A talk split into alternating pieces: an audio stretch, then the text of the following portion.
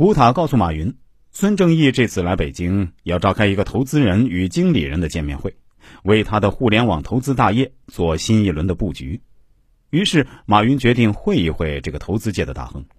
当天，马云和古塔一起来到富华大厦参加此次见面会。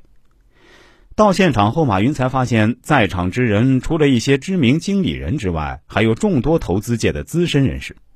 会上，几乎每个经理人都进行了一番慷慨陈词，而马云上台后却只讲了六分钟。然而，马云短短六分钟的讲话却让孙正义颇感兴趣，他当即做出一个令在场所有人都感到震惊的决定，那就是投资阿里巴巴。随后，孙正义与马云两人又进行了一番交流。初次见面，马云就给孙正义留下了极为深刻的印象。于是，孙正义很快派人去杭州做调查。孙正义的考察团几乎与马云同时抵达杭州。这个时候，阿里巴巴的办公地点已经不是那套两百平米的房子。在得到了第一笔天使基金后，阿里巴巴已经换上了新装，搬到一栋别墅里。也就是在这个时候，美国的商业周刊才报道了之前对阿里巴巴的采访。至此，全世界的人才知道阿里巴巴当年启动伊始的艰难。考察团在杭州进行了短短数日的考察后，便赶回北京向孙正义汇报情况。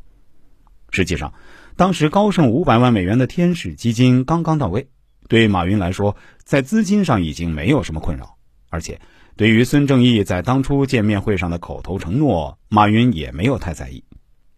在听完考察团的汇报后，孙正义对马云更是刮目相看，不久他就邀请马云到东京单独见面。